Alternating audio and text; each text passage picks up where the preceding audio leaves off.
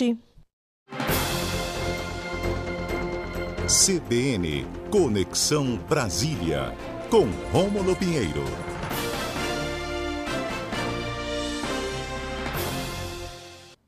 Olá, Rômulo, bom dia para você, tudo bem? Muito bom dia, Salgado. Bom dia, Tati. E bom eu estava numa expectativa para hum. entrar nessa resenha de vocês. Ó, quase que eu viu?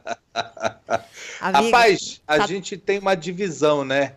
A Tati, o Dayan, o Gilmar e o João Vitor Barra são os que entendem. Nada. Eu sou os que, o que dá pitaco. Essa resenha tá dando o que falar, mas tá bacana, tá gostosa, In, assim que é legal. Inclusive, Rômulo, agora a gente vai fazer uma outra resenha do que entende é. e do que dá pitaco, porque Aqueles eu sei que, que tu manja muito sobre os, sobre os assuntos aí de Brasília. Conta pra gente como é que tá essa história dessa votação hoje, como é que estão os bastidores, porque para o chamado emenda de relator, mas que também é conhecido como orçamento secreto? Pois é, meus amigos, aqui é como se fosse é, decisão de Copa também, porque a, a, o trâmite político muito, muito corrido, muita discussão, tanto aí no legislativo quanto no judiciário, e o executivo aí se preparando de olho no que vai acontecer hoje, principalmente, Salgado e Tati, por causa da questão do julgamento das, eh, das questões da talvez inconstitucionalidade das chamadas emendas do relator. Só para contextualizar o nosso ouvinte aqui, é importante lembrar que desde o ano passado essa questão do, do orçamento secreto já tinha sido debatida no próprio STF, uh, eh, em razão dessa falta de transparência com relação aos, ao, ao dinheiro que é expendido e endereçado para os deputados e uh, no ano passado a própria ministra Rosa Weber, que é relatora do caso, uh, determinou que houvesse um pouco mais de transparência na destinação dessas verbas. A gente sabe que são verbas que hoje estão nas mãos de um grupo pequeno, muito pequeno de deputados, principalmente do relator, e essas verbas são endereçadas unicamente para quem compõe o grupo político do relator.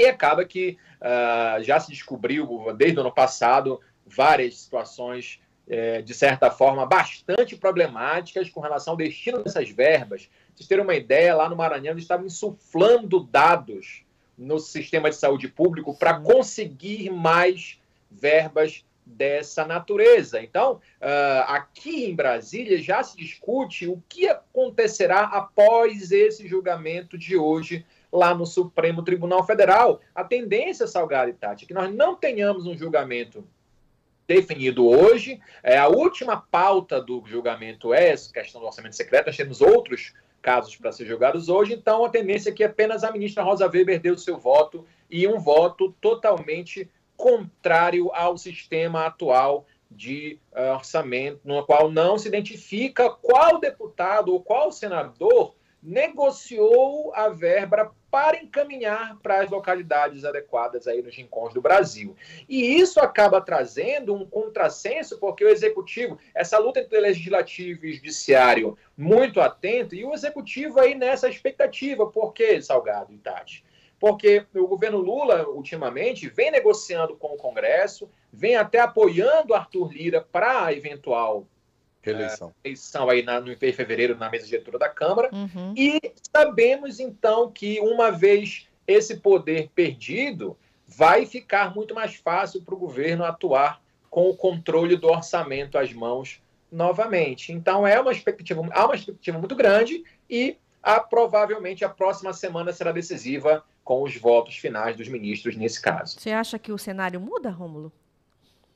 Acredito que sim, Tati. Do jeito que está hoje, a tendência é que não vá ficar, porque nós sabemos, então, que o STF já tem pelo menos quatro votos já pela manuten para manutenção, aliás, pela, pela alteração total uhum. do sistema. Então, a ministra Rosa Weber vota contra o sistema do orçamento secreto, uhum. ministro Fachin vota contra, Carmen Lúcia vota contra e Barroso vota contra. Gilmar Mendes está buscando uma ponderação, tentando um adiamento do julgamento. Há ministros também que estão é, sendo levados a pedir vistas para é, ao, ao, deixar para o ano que vem. Amanhã é feriado na Justiça. Sim. só vai voltar ao STF na próxima semana e com a pauta muito apertada. Então, se alguém pedir vista, é muito provavelmente que nós vamos ter só para o ano que vem essa decisão. É a esperar a composição do Congresso e a gente sabe que o STF vai se posicionar sobre uma questão de constitucionalidade, mas o aspecto político também é muito, é muito debatido entre os próprios ministros para tentar acomodar ou tentar distensionar essa relação entre executivo, legislativo e judiciário.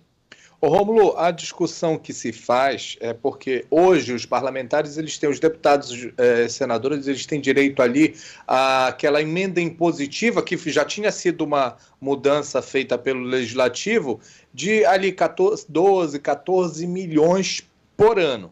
Aí surgiu a emenda de relator, que aí uma pessoa, no caso o Marcelo Castro, né, no Senado, não sei se tem no, na Câmara aí como é que é, ele aceita pedidos e faz a indicação. A discussão é essa, né? Exatamente isso, Salgado. Pô, até porque no ano passado para cá, no intuito de dar maior é, é, publicidade a esses atos, a Câmara e o Senado aprovaram a, a chamada indicação do usuário externo. Ou seja, hoje, um secretário de saúde lá do, de qualquer cidade do país pode solicitar esse, essa verba via emenda do relator e o relator que define para onde vai e que situação vai. Então, a situação é exatamente essa. Para o orçamento de 2023, são 19 bilhões de reais destinados a esse mecanismo das emendas do relator. Então, se o STF decidir pela viabilidade ou pela mudança desse sistema, caberá ao próprio Congresso definir como é que será feita essa nova divisão de valores para o próximo ano. Uma tendência muito forte é que o STF vá, é, de certa forma, não é, determinar o fim do orçamento secreto, mas sim determinar a modulação, ou seja, indicar caminhos para que se torne mais transparente o destino dessa verba pública. E é muita verba, né? É muita hum. grana, né, Rômulo?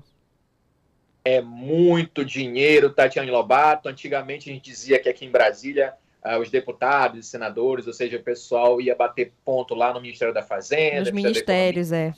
Hoje em dia é lá na mesa do Lira, é lá na mesa do Pacheco, e assim caminha. É claro que é, é, nós temos uma complicação muito grande nesse sistema, porque você tem aí uma facilidade muito grande de comprar apoio político através dessa destinação, e só vai dinheiro para quem compõe aquele grupo político, que torna esse processo muito, muito complicado. E aí a gente vê nos estados uma, uma discrepância muito grande. Tem parlamentar que diz: eu, eu trouxe 100 milhões só nesse ano aqui para o estado. Aí vai ver os outros estão ali em, fazendo é, é, indicações de 500 mil, 1 milhão, 2 milhões. É uma discrepância muito grande. Quem pudera, né, quem dera, todos pudessem indicar ali 30 milhões, 40 milhões, mas não tem esse. E o detalhe é que o governo federal não tem o poder de recusar, né? Quando o, o relator indica ali o recurso, tem que pagar.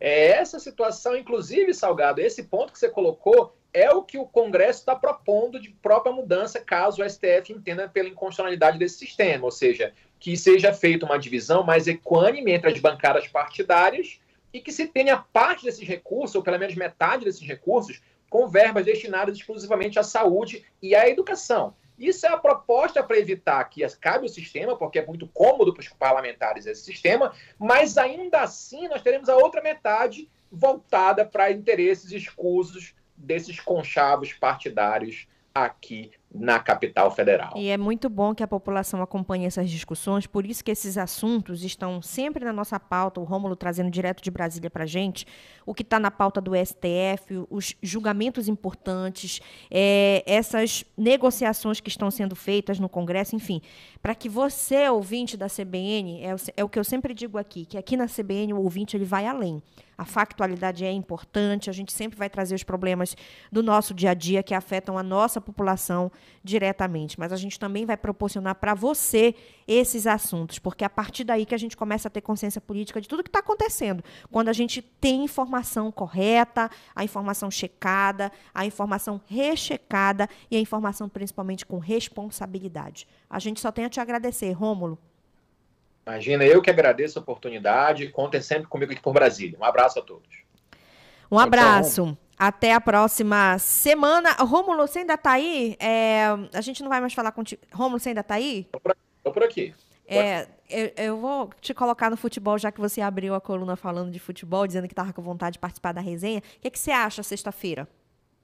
Ah, sexta-feira vai ser um jogo mais apertado para o Brasil, em que pese meus colegas de Macapá torcerem para Argentina e Brasil. Não, não, não. Um colega, por favor. Um colega. singular. Vamos, vamos torcer para dar Holanda e Brasil de novo, igual para repetir 94. Essa é a expectativa aqui por aqui em Brasília. Então Pronto. bora. Então bora lá. Já, já... Mas você, você arrisca um palpite? É só pra gente colocar na nossa cartela ah, também dos palpites, já vamos. que a gente não vai falar contigo na sexta.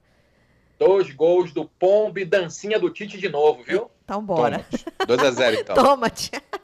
É isso aí. Muito obrigada, Rômulo Pinheiro. São 11 horas e 47 minutos.